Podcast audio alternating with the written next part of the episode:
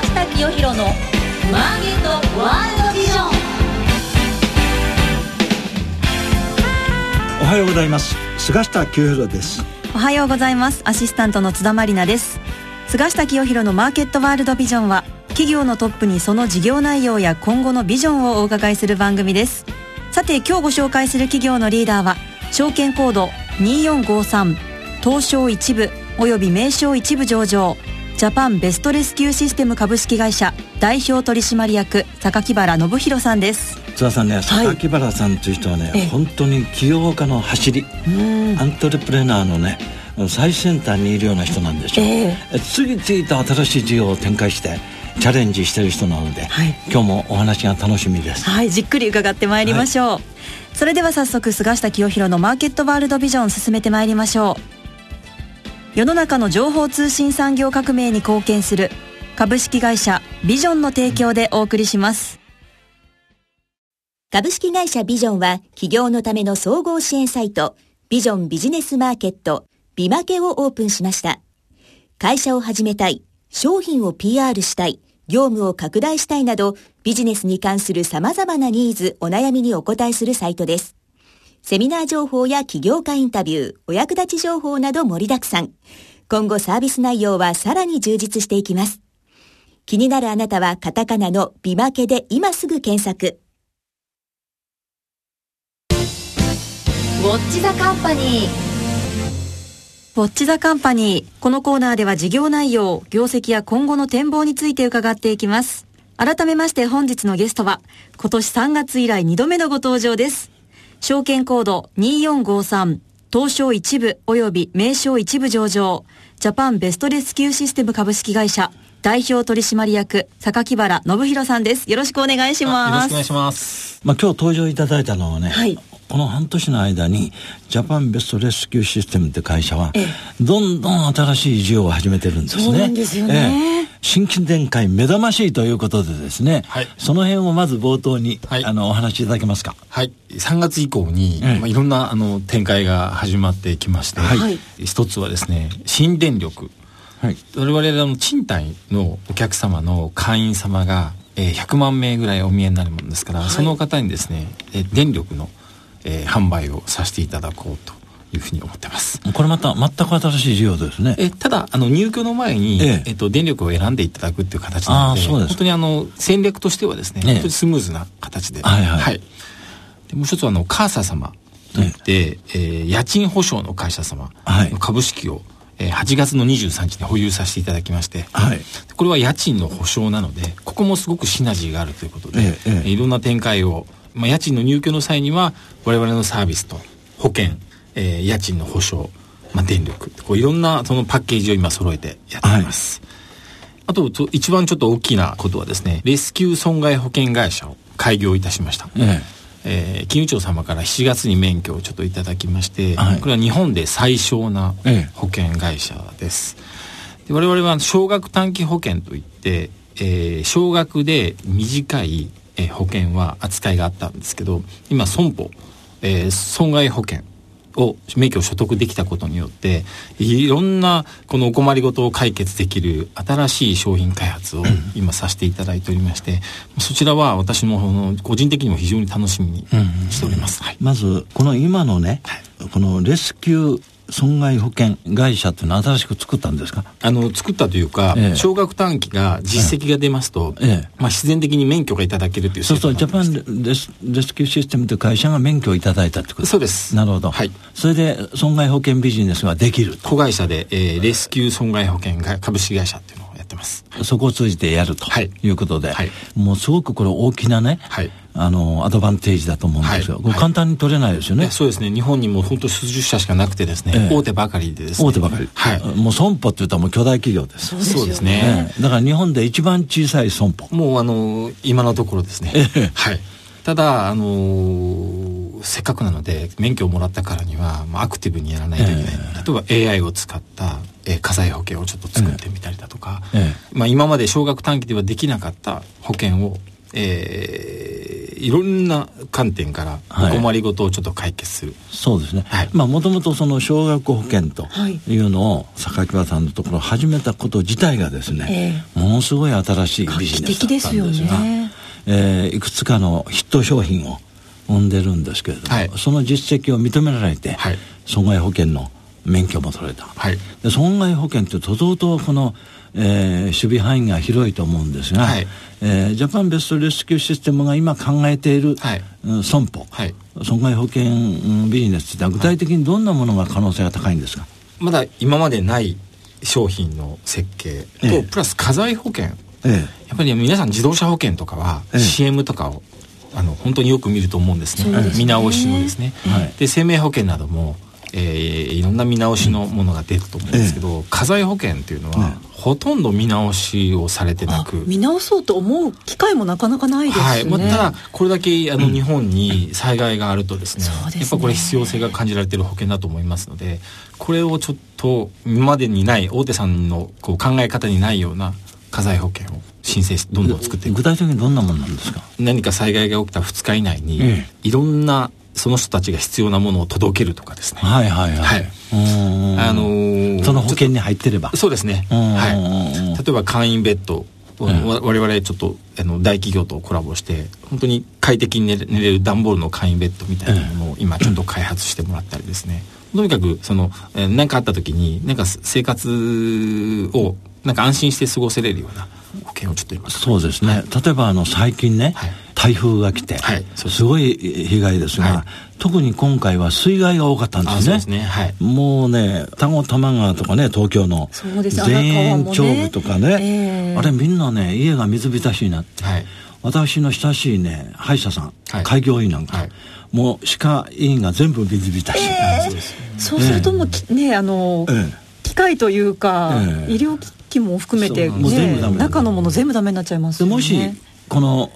損害保険にこの歯科医の先生が入っていたら、はい、そういうのを全部保証してくれるんですか、まあ、例えば所得保証をそこにちょっとつけていったりだとか、その人向けのえーと、家財っていうのは必要だと思っていまして、ええ、はい、事業者向け個人向け、ええ、まあ、いろんなパターンのものをちょっと設計して、ね、損害保険に入ってたら、はい、パッと届けてくれる、ね、ホームセンターとか全部売り切れになってますそうだったんです。前の日に行ったらもう何もなくそうですねしかもですねジャパンベストレスキューシステムのこの損保に入るメリットはですねもともとこの会社は生活救急車というのを、いろんなところに派遣してコールセンターに電話するとですねもうガラスが割れたり家が水浸しになったら掃除に来てくれたり、まあ、鍵をなくしたりとか。鍵をなくしたりって言ったら、はいあの生活救急車が来るような会社なんだからそれを利用してすぐ災害地にあの必要なものを運ぶっていうね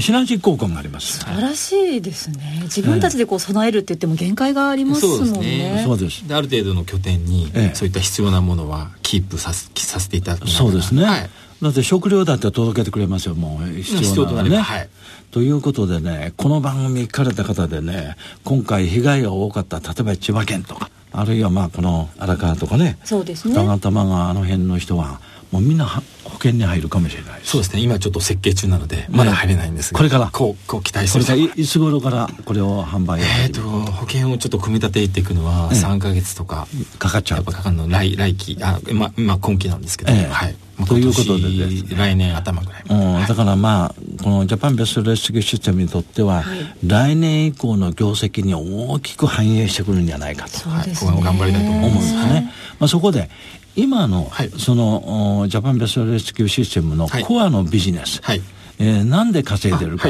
というのはどんなもんですか、はい。あのー、大きく4つありまして、はい。えーと、一つはですね鍵をなくしたとかガラスが割れてしまったとか。先ほど私が言った生活救急車、はい、そうですね、はい、トイレがあの詰まっちゃったとか、うん、パソコンが壊れたとかもうこれはすぐ困りますよね。水水が出なくなったりすると。今すぐどうしようってなっちまいますよね。それを、えー、名古屋の名古屋と大垣にあるんですが、ね、コールセンターでキャッチをしまして、ね、それでお客さんに、えー、のお困りごとの場所に手配をさせていただくと。すぐ生活救急車が向か。うそうですねその事業がまず一つですね。これあの、コールセンターの電話番号は何番でしたですか、ね、えっ、とですね、簡単なものを取ってありまして、フリーダイヤルの0120の505050 0120というああ分かりやすいですね。0120の505050に電話すると、はい、生活救急車のコールセンターが出る、はい、そこへ私が困ったことがあったら、はい、もう東京のどこどこだけどあの水道の水が出ないとか、トイレの水が流れないとか、言ったらすぐ来てくれる。そうですね。手配させていただく、えー、ということですね。わ、かりました。このビジネスはもう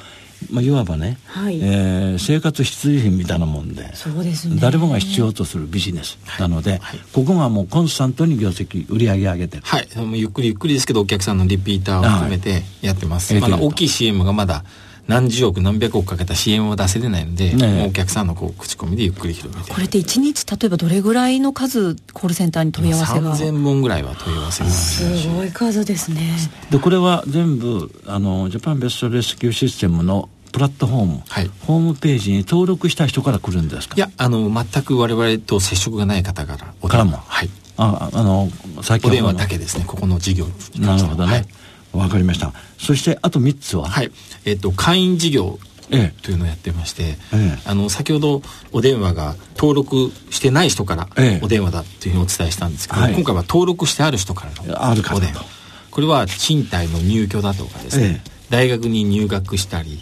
何か物を購入したり、ええ、何か加入したりですね。いろんな入るというタイミングに、ええ。えっと、会員の商品を売っておりまして、ええ。えこれで会員に入っていただくと我々のサービスが無償もしくは非常に安い金額で提供できるっていう会員ビジネスをやっております、いや例えばあの大学に入って息子さんが、はい、京都のマンションに入りたいっていう場合、はい、マンションのあのいわゆる紹介なんかもやるんですか、えっと、紹介まではささせていただけないんですけど、マンションに入った際のいろんなトラブルを解決させていただいてなるほどね、はい、うん。まあ生活できるような。そうですね、うん。インフインフラですね。そうですね。困ったことを有料ではなくて会員に入っていただくと無料で無料でもしくはもう非常に低料金でサービスが受けれる。その会員っていうのは今どのぐらいいるんだ？今ですね会員という会員と保険と後でお話しする保証を含めると250万人ぐらい。すごい数ですね。250万人ぐらい。いる。はい。わかりました、はい、それで3つ目が？はい。えっ、ー、と3つ目がですね保険事業先ほどお伝えしたあはいはいはい。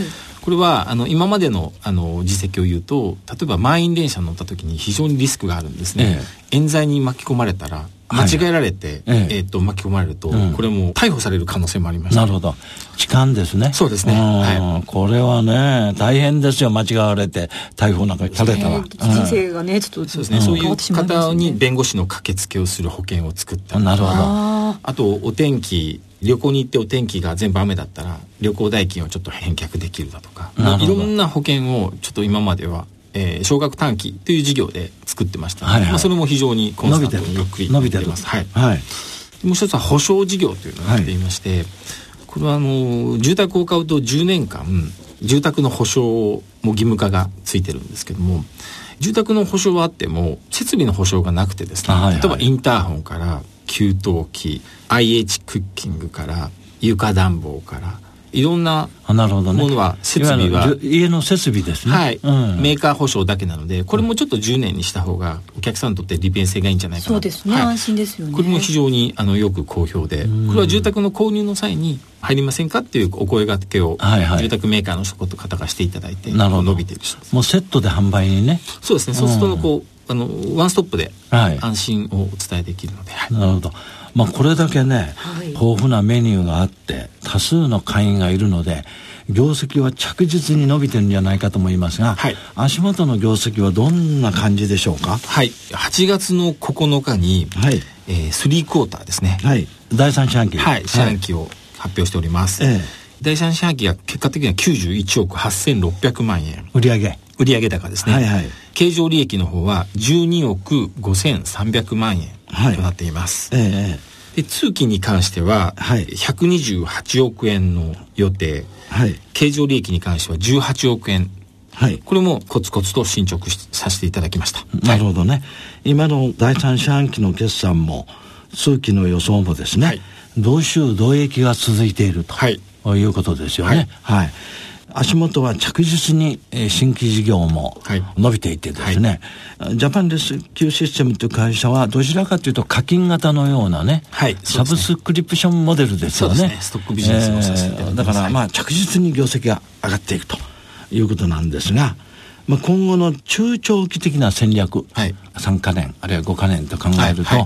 い、どんな事業に力を入れていくか、というのはどうでしょう、はい、今トータル的に250万人。今まあ260万人に近寄ってきてるんですけど、はい、これを500万人ぐらいの事業計画を今ちょっと作ってまして、はい、まあ、ただ一つ大きい業務提携が決まりますと、ええ、結構こう50万人100万人クラスの会員が獲得できればといったところで、ええー、どちらかというと B2B2C ですね、はい、えーと、企業様のたくさんお客さんを持ってる先とタイアップをしてでその企業さんにいろんな商材を販売していただくっていう事業モデルが、まあ、一番500万人に近づくのが早いだろうということで、まあ、そちらを集中してやってます。なるほどね、えー、そういうあの大きな企業の例として今年7月にですね、は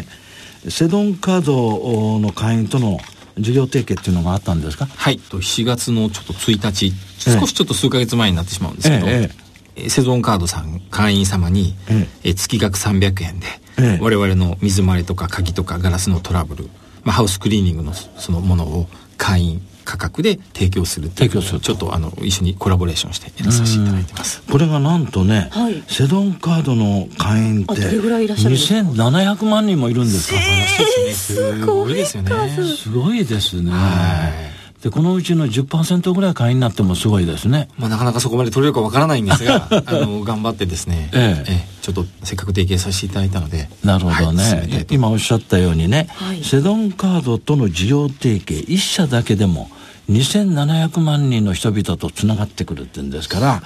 まあ、こういうカード関係なんかもいっぱいあるじゃないですかそうですね、ええ、いろんなあのマスターカードもあればね、はい。えー、アメリカンエクスプレスもあれば、はい、いろいろあるので、はい、先ほどおっしゃった B2B ね、はい、えー、ジャパンベストレスキューシステムが持っているいろんなメニューを使いたい人が、多分いっぱいいると思うのでそうです、ね、そことの提携によっては飛躍的にユーダ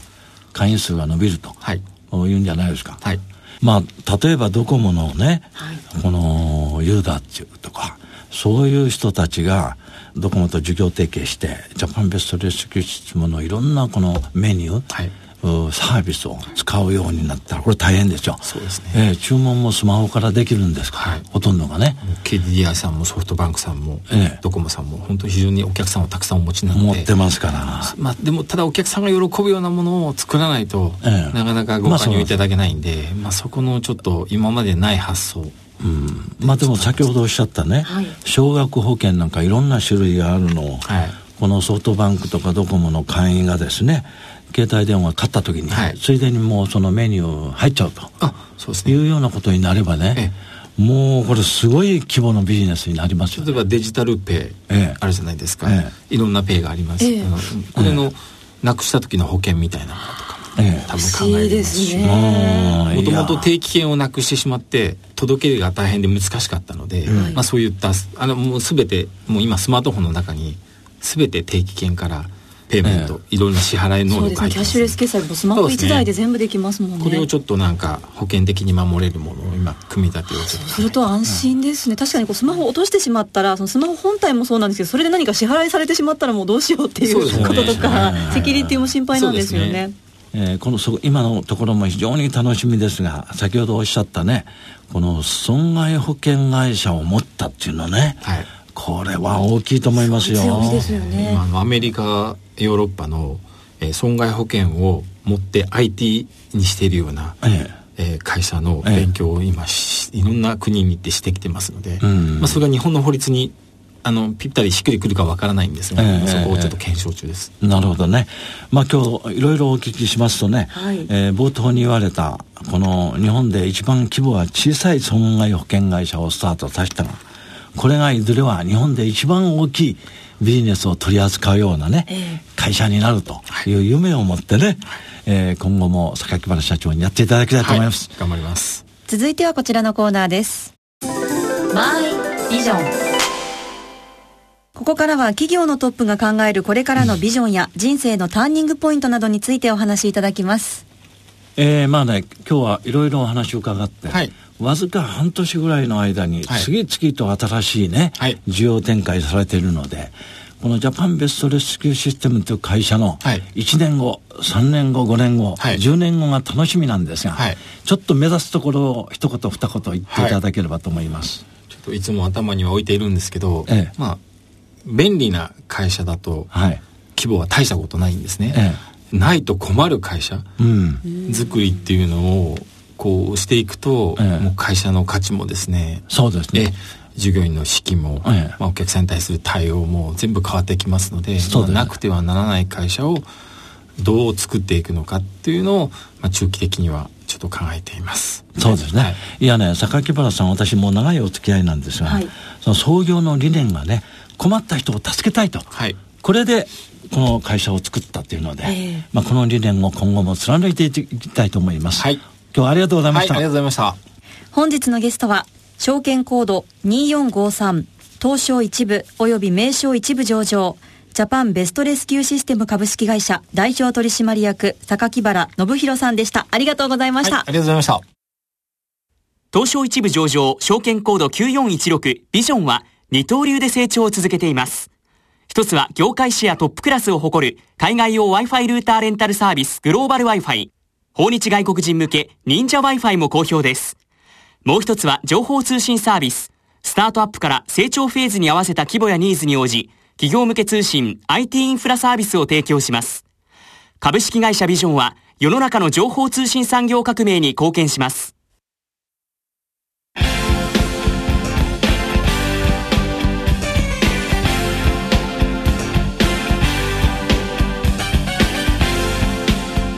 菅下清弘のマーケットワールドビジョン番組もそろそろお別れのお時間です。菅下さん、はい、もう榊原社長の「ないと困る会社づくり」っていう言葉がすごく印象的でした。そうなんですよね、まあ、彼は私昔からよく知ってるんですが、はい、もうとにかくね創業のこのスピリットがね、えー、困った人を助けたいという気持ちからこういうね生活救急車、はい、新しいビジネスを始めたんですねあのご自身が困ったことをビジネス化していくっていうことがねより一層こう困っている人の気持ちに立ってそうなんですよ。そうですよね、はい、はい。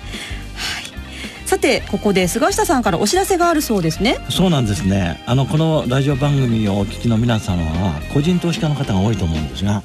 あの私はうちの会社でですね菅下ボイスっていう有料の音声配信やってるんですね、はい。まあ、ここであの当面の相場の見通しとか有望企業の紹介と。か、はい。まあ、いろいろやってるんですがこの会員向けの講演を春と秋に一般の方々にも開放してましてえ今回は11月2日の土曜日なんですが、えー、午後4時からですね講演会をやります。今回こうして皆さんにお知らせしたいと思います。はい。11月2日土曜日午後4時から講演会のお知らせです、えー、あの場所はあのホテルニュータイのシリウスの間というところでやりますはい、はい、11月2日土曜日午後4時からホテルニューオータニでということですね、はい、そうです。詳しくは番組ウェブサイトをご覧ください。皆様どうぞふるってご参加ください。